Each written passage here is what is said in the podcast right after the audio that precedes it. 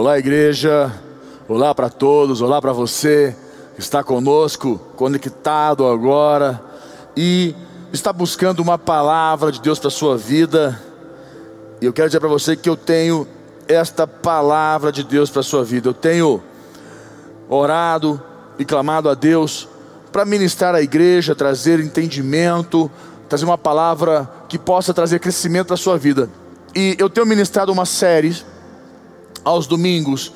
É, eu tenho ministrado falando um pouco sobre os territórios. Estou para encerrar, creio que mais umas duas semanas eu fecho. E hoje eu quero falar um pouquinho sobre o território da santidade.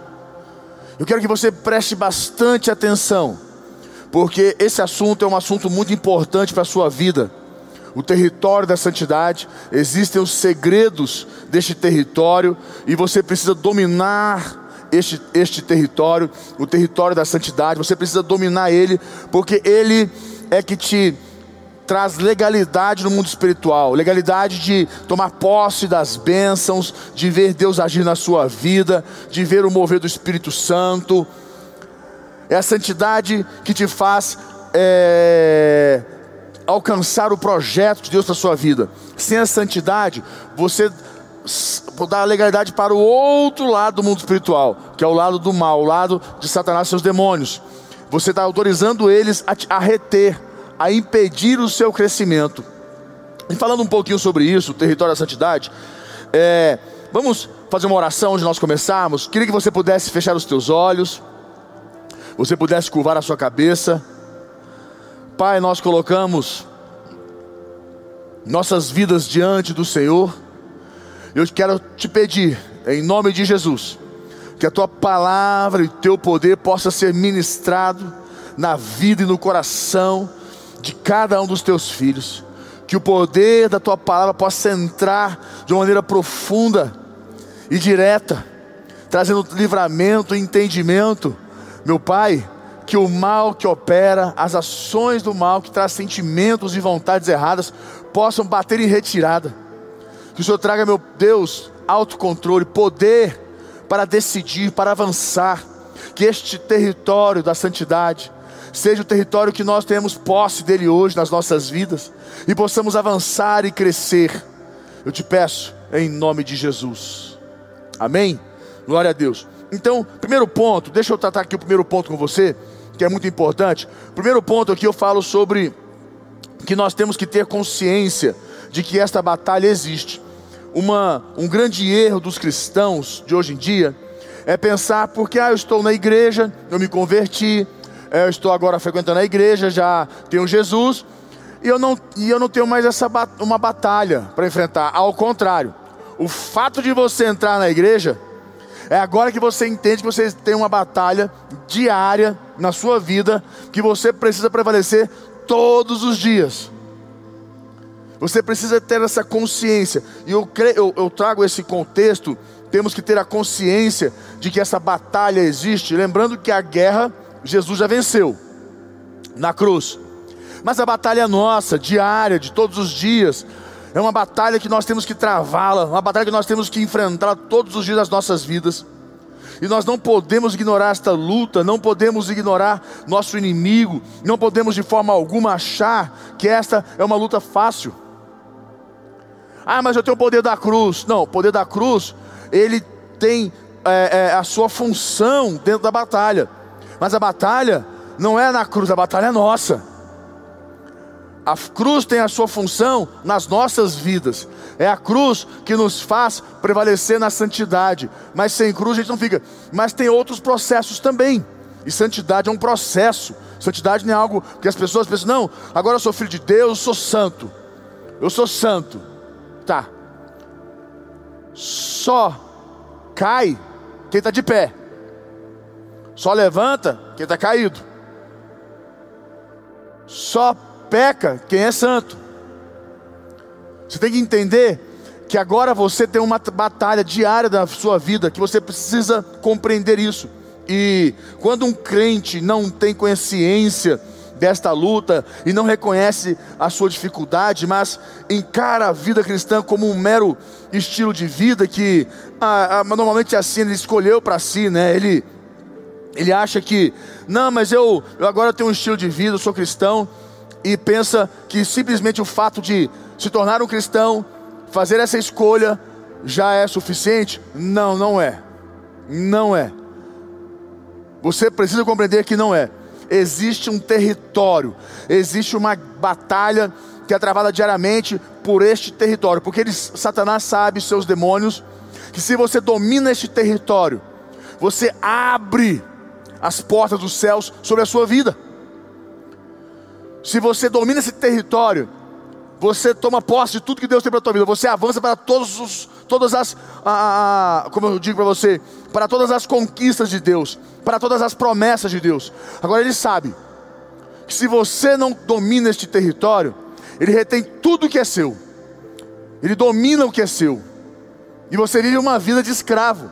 Que a Bíblia fala para nós sobre esse contexto. E eu entro falo com você que nosso Senhor eh, foi enfático ao dizer que a, a porta, né? Ela é uma porta estreita, é uma porta que não é uma porta fácil.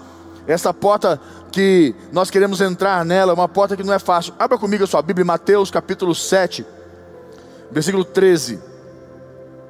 Mateus capítulo 7, no versículo 13. Abra lá. Versículo 13 e 14, nós vamos ler.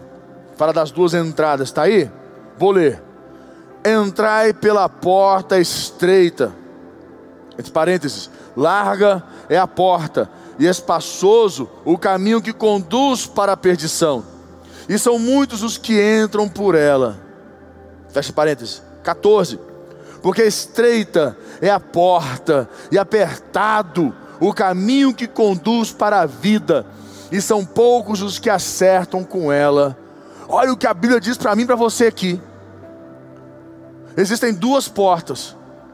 E você acha que a nossa mente, como diz no cocheia, né? Nossa mente não fica na dúvida. Você vê uma, uma porta larga, uma porta de fácil acesso, você não vai querer entrar? Cheia de atrações, uma porta cheia de é, motivações que até então na sua, na sua visão é muito melhor, e tem uma portinha estreita, uma portinha complexa, difícil, e a nossa mente fica naquela condição que tem que tomar uma decisão, mas não é fácil. Por isso que ele diz: e essa porta é a porta que ela é espaçosa, mas ela conduz para o caminho da perdição. E a Bíblia diz que são muitos que entram por ela. Que é o caminho mais fácil. Lembre-se de uma coisa: o que, quiser, o que quer dizer a palavra santificação, santidade. Importante, vou trazer esse conceito para você, porque as pessoas precisam entender um pouquinho sobre isso. Ah, o que é santidade? Santidade quer dizer é, é, alguém que foi separado, alguém que está num processo de separação. Ele se tornou é, separado, ele não, ele se separou das coisas imorais. Santo é uma pessoa que se separou, uma pessoa que teve o entendimento e a compreensão que existe um mundo imoral, existe coisas imorais, e ele se separou disso. Santo, separado. Ele não pratica mais, ele não convive mais com aquilo que é impuro, errado. Ele, ele está disposto a renunciar. Seria esse o contexto: disposto a renunciar e se dedicar a uma vida diferente do comum, do normal. Ele é excepcional. E é interessante porque Dentro desse contexto eu entendo e compreendo que a porta estreita é isso. São poucas as pessoas que querem entrar por esta porta, são poucas as pessoas que querem o caminho da santidade. O caminho da santidade não é um caminho fácil, é um caminho difícil, que exige muita dedicação. Exige, exige de você usar todas as suas ferramentas, ou melhor, todas as suas armas de batalha e você sabe quais são as armas de batalha do cristão? Que é a oração, o jejum, a leitura da palavra, que são, a, a, a, e são coisas que nós temos dificuldade. Orar, jejuar, não é fácil. E é a nossa arma. Quem gosta de ficar uma hora orando, duas horas orando? Não é qualquer pessoa de ler, de ler a Bíblia. A maioria das pessoas nem conseguem ler. As pesquisas provam que as pessoas leem é, 5, nem 5% das pessoas, da população cristã lê a Bíblia. todos os dias. Para você ver como não é fácil. Oração, jejum, leitura da palavra, são coisas difíceis, mas é esse é o caminho que vai nos fortalecer. E dentro desse contexto aqui, que eu falo com você, então o primeiro ponto que você precisa compreender é ter consciência que existe uma batalha. Existe uma batalha. Você não pode pensar, como muitos têm pregado, muitos têm anunciado, um, uma, uma, vida com Deus, como simplesmente uma opção. Não, eu, eu sou cristão, e Jesus morreu na cruz e agora com a morte dele, ele já me, me salvou e eu posso, sabe, to, to, eu toco a vida. Se eu errar, se eu falhar, se eu pecar, se eu cair, se eu aprontar, ele me perdoa, ele me ama, porque tem a graça. E agora já tem a super graça, né? Mas infelizmente, se você não entende, essa graça, essa super graça te põe na desgraça. Então tome cuidado para que você não entre nesse caminho da graça, super graça, que é um caminho de porta aberta, que na verdade vai te pôr na desgraça. Porque o caminho do cristão é um caminho de batalha, de luta, e nós temos que ter essa consciência. Então, é, não se, é, é não, é muito importante que nós compreendamos que não se passa por esse caminho, é, como se passa, é melhor, não se passeia não se anda por um caminho como este de qualquer jeito. É vigilante, é tomando cuidado, é observando minuciosamente, é não, ah, não, não, não, não, é super, é, não, não, não, não menosprezar o seu inimigo, não menosprezar os, é, Satanás e seus demônios, não menosprezar as artimanhas dele, é saber do que ele é astuto, perigoso sabe das nossas fraquezas mais do que nós. Então nós temos que compreender e é preciso ter essa consciência de que estamos numa batalha. Então, primeiro ponto, ter consciência que estamos em uma batalha. Você quer dominar o território da santidade? Tenha consciência que nós estamos numa batalha. Ah, mas Jesus é meu cavaleiro, Jesus vai, vai lutar por mim. Sim. Ele luta até uma parte Outra parte, a batalha é sua. A dele, ele já fez. Que foi derrotar Satanás e seus demônios na cruz. E te deu esse poder para você usufruir dele também. Mas muitas pessoas querem estar na frente da cruz. E o nosso papel é estar atrás da cruz. E nós temos que compreender esse chamado para as nossas vidas, esse contexto para as nossas vidas. Segundo ponto. Vamos para o segundo ponto, para a gente avançar um pouquinho. É preciso sermos sensíveis à pessoa do Espírito Santo. Algo que eu entendo no meu coração que nós temos que ter sensibilidade, compreensão, que no dia a dia da batalha, se nós não compreendermos esta sensibilidade, nós não desenvolvermos esta sensibilidade, e nós podemos perder a batalha. E eu compreendo que o Espírito Santo nos foi enviado para nos ajudar nesta batalha. Deus não nos deixou só a sós. Quando Jesus falou, eu preciso ir para que Ele venha. E muitos observam o Espírito Santo só numa condição de consolador. Muitos observam o Espírito Santo numa condição. Ah, eu vejo muitas pessoas falarem do Espírito Santo numa, numa, numa ótica muito sensível, como se o Espírito Santo fosse mega sensível é, é, é, e na verdade o Espírito Santo é sensível, mas também é Ele que nos faz fortes para enfrentar circunstâncias. Mas nós não podemos lidar com o Espírito Santo, como alguns falam, ai, cuidado, você vai entristecer o Espírito Santo. Você entristece mais o Espírito Santo quando você age de maneira ignorante, sem entendimento, que quando você parte para uma batalha disposto a enfrentar a guerra. Então nós temos que compreender, eu entendo assim, compreendo dessa maneira, que Ele nos deu, que Jesus foi, nos, Ele, mandou, né? Deus nos deu o seu Espírito para habitar nas nossas vidas, estar conosco. E Jesus disse: Eu pedirei ao Pai e Ele vos dará outro consolador, a fim de que esteja para sempre convosco. João 14, 16. Abra aí. João 14, 16, olha só o que ele diz aqui. João 14, 16, ele fala assim: E eu rogarei ao Pai, e ele vos dará outro consolador, a fim de que esteja para sempre convosco. E a palavra consolador no original, que quer dizer paracletos, que quer dizer alguém que pleiteia a causa de outro diante de um juiz, intercessor, conselheiro é, de defesa, assistente legal, advogado, pessoa que pleiteia por outro, por alguém.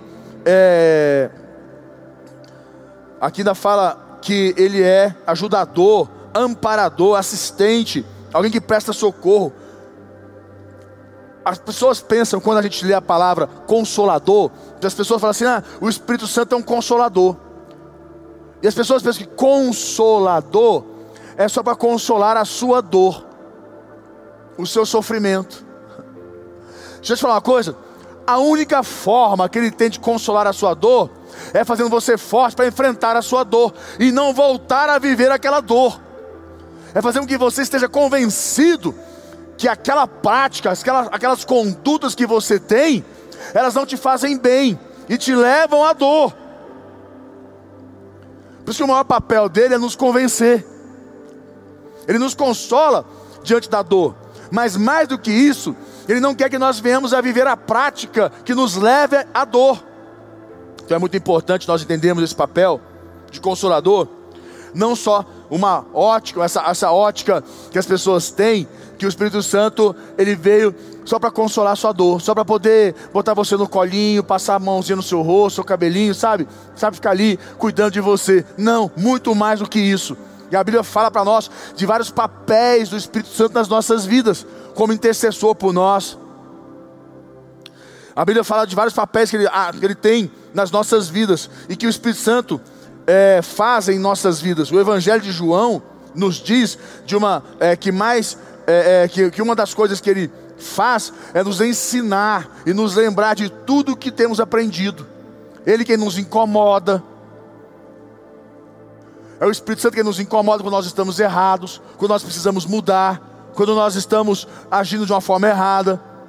Quando nós vamos tomar uma decisão, e aquela decisão não é a decisão correta, você submete a tua vida ao altar, à presença de Deus, e Deus vai falar com você para tirar, para trazer uma definição no teu coração. Vai pesar. A Bíblia diz que o Senhor pesa o espírito. Provérbios diz que muitos caminhos há no coração do homem, mas o Senhor pesa o espírito. E quem é que pesa no espírito? O Espírito Santo. Esse caminho não, esse caminho não, esse caminho não.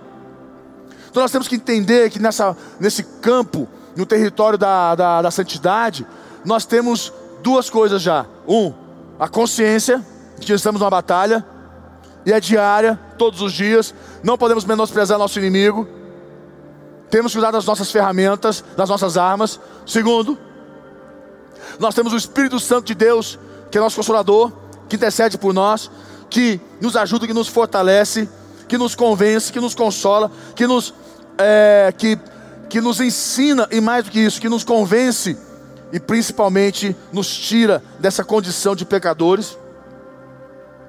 Vai lá para você ver no versículo 26, ainda João 14, 26, olha só. Mas o Consolador, o Espírito Santo, a quem o Pai enviará em meu nome, esse vos ensinará todas as coisas e vos fará lembrar, olha isso, e vos fará lembrar de tudo que vos tenho dito. Que acontece? O Espírito Santo traz a nossa memória lembranças da palavra de Deus, lembranças do que, de, de quem nós somos, do que nós devemos ser para que a gente possa agir da maneira correta, para que a gente não perca a nossa posição no território da santidade. Você quer ser bem sucedido em tudo que você faz? Você quer, você quer andar bem com Deus? Você quer ter aprovação, a, a, acesso à mesa do rei? Você quer entrar na presença do rei? A santidade te garante essa posição, esse direito. E a ausência dela te rouba. Então o Espírito Santo tem mais dois papéis tremendos aqui: nos ensinar e nos lembrar de tudo o que Jesus tem feito, tudo que Ele tem dito. E eu compreendo no meu coração, não tenho dúvidas, que nós temos que aprender a ter sensibilidade à voz do Espírito Santo de Deus. É interessante que o apóstolo Paulo fala em 1 Tessalonicenses, o apóstolo Paulo fala que nós, ele fala assim: não apagueis o espírito. 1 Tessalonicenses, agora com o versículo eu não lembro, mas ele fala: não apagueis o espírito. É 1 Tessalonicenses 5. Ele fala: não apagueis o espírito. Deixa eu achar para você aqui, peraí. Peraí, espera aí, espera aí que eu vou achar essa passagem. Vou na busca aqui rapidinho, acho. 1 Tessalonicenses. Peraí. Ah, não apaguei, só um pouquinho. Ah, tá, tá. Cinco, oh, 19. Perfeito. 1 Tessalonicenses 5,19. Olha só. Ele fala aqui: Não apagueis o espírito. Simples assim. Não apagueis o espírito. E ele fala no 20, no 19, no 20, né? Não os desprezeis as profecias, julgai todas as coisas, retende o que é bom, abstende-vos de toda for, forma do mal. Olha, 19. Não apagueis o espírito, não desprezeis as, as profecias, julgai todas as coisas, retende o que é bom, abstende-vos de toda forma de mal que, que a palavra está falando aqui para nós? O que, que a palavra está dizendo aqui para nós? Não apagueis o Espírito, porque o Espírito Santo, ele vai nos lembrar, vai nos ensinar, vai nos consolar, vai nos fortalecer, vai nos é, capacitar. O Espírito Santo tem um papel tremendo nas nossas vidas, nessa batalha do dia a dia. Mas o que é que acontece? O que é que acontece? Eu vou te explicar, eu vou te explicar de uma maneira simples.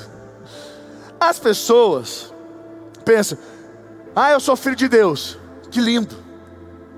Jesus morreu na cruz. Que maravilha.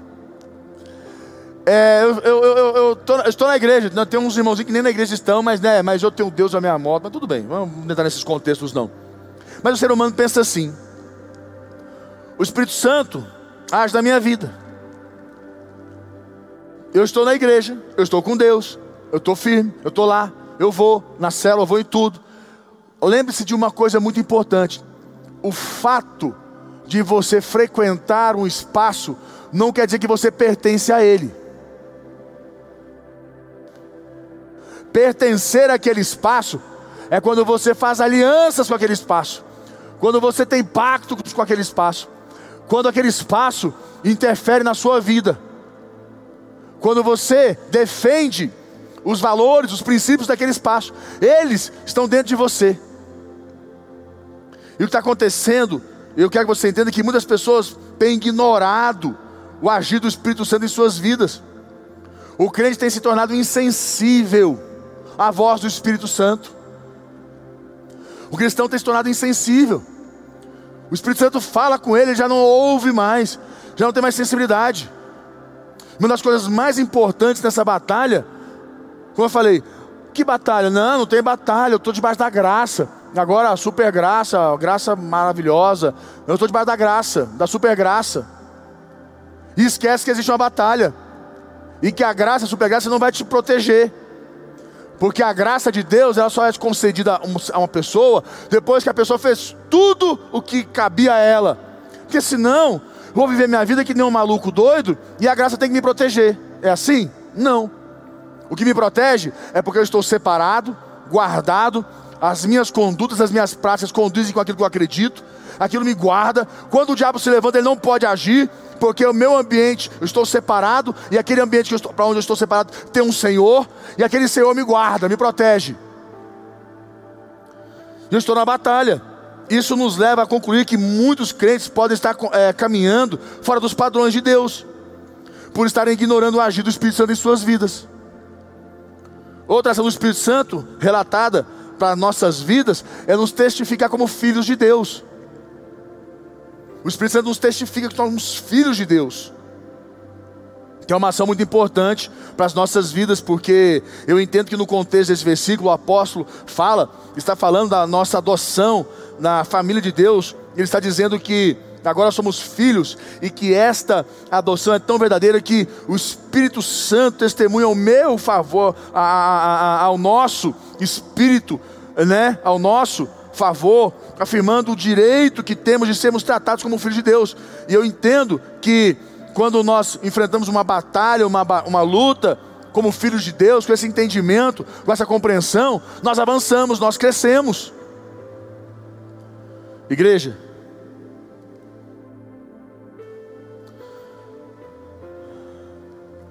eu quero que você compreenda que nós devemos andar no Espírito. E ele fala: e jamais satisfareis a concupiscência da carne. O que quer dizer isso? Porque quem anda em santidade anda no Espírito. E qual é, o, é a arte da guerra? É dominar o seu espírito. Para que seu espírito domine a sua carne. Se você não domina o seu espírito, o, o espírito maligno domina o seu espírito e te leva a agir pela carne. A carne é tentada. Mas se você domina o espírito, o espírito domina a carne. Se o Espírito de Deus domina o teu espírito, você domina a carne. E a luta é essa daí. Essa é a batalha. Qual é a batalha? O diabo quer que você peque. Para que você perca a sua legalidade da presença de Deus. Para que você perca a tua santidade em Deus. Igreja, eu quero que você entenda que. Abra comigo Gálatas 5,16. Gálatas 5,16.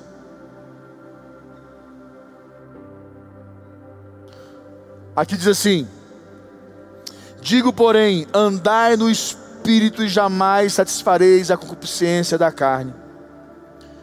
Ele está falando assim: olha, andai no espírito e não satisfaçam a concupiscência da carne. Não, está dizendo, digo, porém, andar no espírito e jamais, quer dizer, você não vai, se você andar no espírito, jamais você irá satisfazer a concupiscência da carne. Andais no espírito e jamais satisfareis. Andar, ande no espírito, que você não vai satisfazer os desejos da sua carne. É o que ele está dizendo. Porque a carne milita contra o espírito, o espírito contra a carne porque são opostos entre si, para que não façais o que, porventura, seja do vosso querer. A nossa mente pode até ir muito longe, podemos até pensar muita besteira, mas o que nós fazemos é o que define. A mente humana é o mundo. Mas nós temos que submeter a nossa mente, nosso coração, a nossa prática de vida à presença do Espírito Santo. Para que a gente seja separado, guardado. Vencer essa batalha diária, que quer nos roubar, tirar privilégios que nós temos da presença de Deus, do trono de Deus para as nossas vidas. Quanto tempo eu estou falando aqui já? 20? Então, meu irmão, eu passo aqui, vou, vou muito longe, e eu vou tentar o terceiro ponto com você aqui, para a gente poder estar fechando. Terceiro ponto, eu quero entrar com você falando aqui. Você consegue compreender? Primeiro ponto, Preciso compreender, ter consciência que existe uma batalha. E é diária. Segundo ponto, eu preciso me fortalecer no Espírito Santo. Que o Espírito de Deus domine o meu espírito, que o Espírito Santo de Deus tenha poder sobre mim, que eu não que eu não, que eu não venha apagar o espírito, eu preciso ter sensibilidade à voz do espírito, me fortalecer no espírito, andar no espírito. Se eu andar no espírito, eu posso vencer a carne. E se eu consigo vencer a carne, eu domino o território. Eu domino. Terceiro ponto. Em nossa luta contra o pecado, temos a palavra de Deus. Vou te explicar de uma maneira prática. Você já viu um soldado que está faminto sem comida, se sustentar numa batalha? Já viu alguém sem comida se sustentar em pé? Tem condições de uma pessoa faminta, sem comida, guerrear, batalhar? Uma pessoa que não tem energia, porque está faltando comida no seu corpo. A palavra de Deus é o que vai te fazer o quê? Forte, é o que vai te alimentar para você enfrentar a batalha. E Deus não nos envia para uma batalha sem nos dar o seu suprimento. Um exército sem suprimento, ele morre. Um exército sem água, ele morre. Fique sem água, sem comida, ele não se sustenta. Ele não consegue enfrentar uma batalha. E Deus sabe disso, que você, sem o alimento, você não se sustenta na batalha. Você precisa se alimentar. E eu entendo que por isso Ele nos alimenta com, sua, com seus ensinamentos. E não é sem motivo que Pedro escreveu que devemos desejar ardentemente, como crianças recém-nascidas, esse leite né, espiritual, esse alimento para as nossas vidas. E eu compreendo que o crente que não tem interesse em aprender, está perdendo tempo, ele, ele, ele, ele está perdendo tempo. Você tem que ter interesse em aprender, em crescer. E vou mais longe com você. Você precisa estar ligado à igreja. A palavra da igreja te alimenta, te traz alimento sólido, um alimento sustentável. Esse negócio de você não estar ligado à igreja, não, eu não vou mais na igreja, fui decepcionado, eu não concordo com a igreja, isso é ignorância. Porque o alimento que você precisa para te sustentar no dia a dia vem da igreja, não é só da sua leitura pessoal. Que tem revelações e direções que Deus só dá para a igreja e não para o indivíduo. Quando você é igreja, você recebe. E isso é importante nós entendermos, compreendermos. Paulo fala conosco. E tem uma coisa interessante que Paulo fala conosco até para nós pregarmos a palavra, dar testemunho. Você já viu isso?